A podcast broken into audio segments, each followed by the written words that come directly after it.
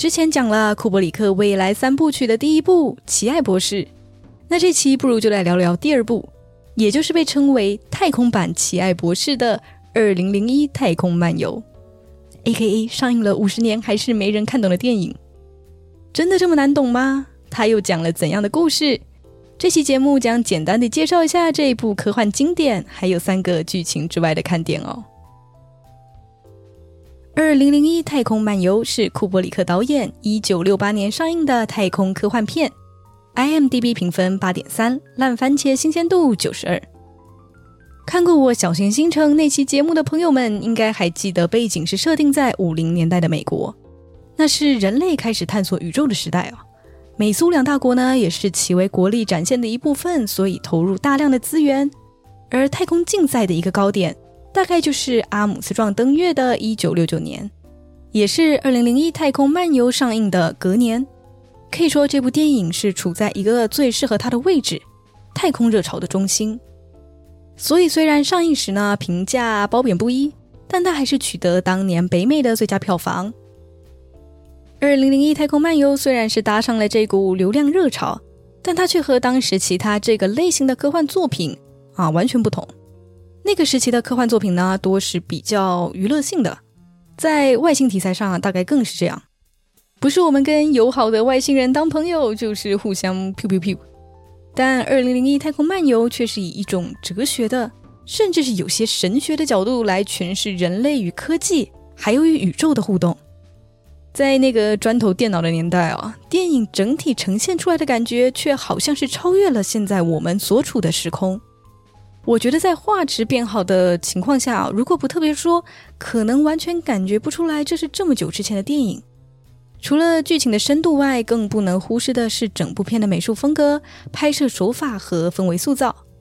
接下来就是《二零零一太空漫游》剧情之外的三大看点。第一，美术风格。通常太空科幻片的色调会比较单一一些，可能是要突出未来前卫感，通篇会用大量的白、蓝和银色。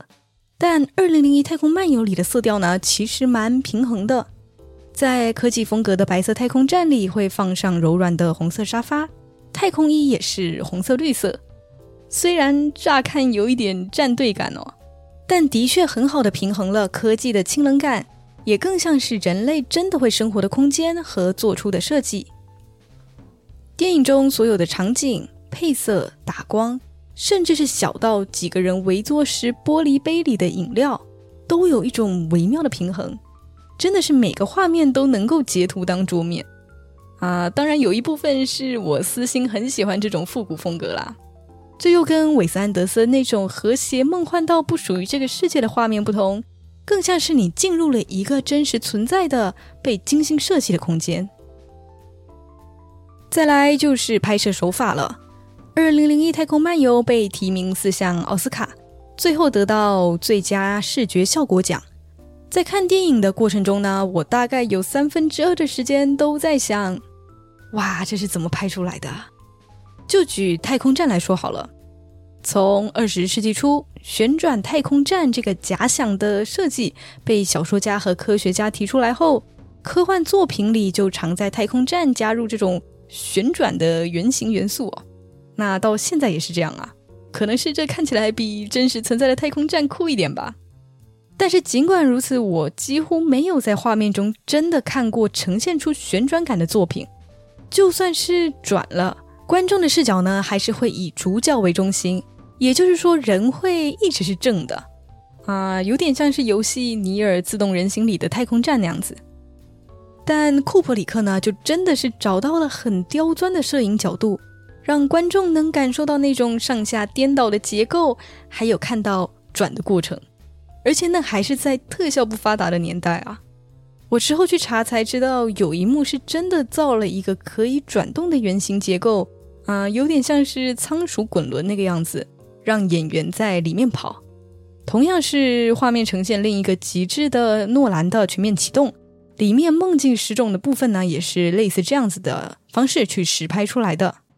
再来，太空船的运动方式，通常想到太空船的移动，往往会觉得是很有速度感的，好像大家都是太空飙车一样啊。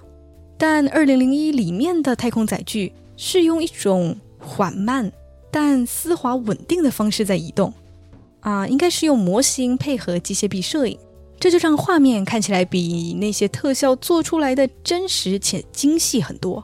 比起说是科技感，更像是营造了一种无机感，或者说是机械感，而这又带来了一种奇妙的优雅感。就好像是把科技原本应该带来的那种感觉给表现出来了，就是随着科技的进步，人类达到前所未有的愉悦从容的感觉。虽然我们的现实好像不是如此啊，大概我们是往赛博朋克的道路直线前进吧。那说到感觉，就来讲最后一个看点——氛围营造。除了美术风格和拍摄手法，这部片的配乐也对整体基调有很大的影响。汉斯季默在关于《沙丘》配乐的采访里说过，他不是很喜欢科幻片使用古典乐，因为他觉得那是未来，是没有人去过、看过的东西，所以音乐也应该是陌生的、没人听过的风格。我觉得这可以适用于百分之九十八趴的科幻片啊，但《二零零一》刚好就是那不寻常的两趴，片中大量使用古典乐，而不管是前面说到的优雅感。还是那种难以言喻的壮阔感，都很好的用古典乐表达了出来。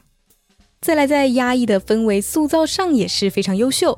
不同于用激烈的配乐制造紧张气氛，片中张力最强的时刻反而是安静的，只有演员的喘息声和机械运作的声音。它不是用音乐调动观众的情绪，不是那种“诶，你是时候应该紧张喽”，而是你就是会自然而然的感到紧张和压抑。这种安静留白的运用也反映在台词和演员表现上，这大概是我看过台词数一数二少的电影了。贯彻不靠说，全靠演。全片两个半小时左右，前一个小时几乎没有台词，后一个半小时呢有，但不多。真的就像《小王子》的作者说过的，完美的状态不是再也没东西可以加，而是再也没有东西可以删。这部片的台词呢，已经删无可删，基本返祖默片时代。但和默片演员夸张的演出方式不同，二零零一的演员情绪相当的平稳，没有大喜大悲、大喊大叫。但这不是没有情绪，而是情绪已经过载了。平常我们的心理情绪和肢体表现是正相关，但当情绪过载，极度开心、极度愤怒。极度绝望的时候，反而就会异常的冷静，或是就是直接懵掉。这种安静的呈现，有时候反而比表情、声音还要强烈。台词与表情的双双克制，一定程度让整部片的节奏，尤其是前半部分比较缓慢。但是吧，这种缓慢，一方面它不多余，每一个画面、每个情节都有它存在的意义。另一方面，也让观众有更多时间沉浸在导演塑造的世界里。只要你进入了那个世界，观影体验呢，真的是非常的好。这期呢，先讲了我认为三大二零零一太空漫游的看点，希望还没看过的朋友不要被那个没人看得懂劝退。就像库伯里克自己说的，他希望观众去感受，而不是理解这部作品。不管你是想找一部特别的科幻片。还是就是纯粹的想享受一场视觉盛宴，都非常推荐去看《二零零一太空漫游》哦。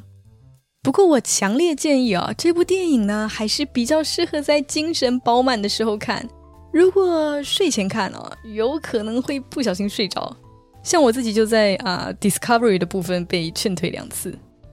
下期节目我就要正式来聊聊《二零零一太空漫游》的剧情，还有我的解读。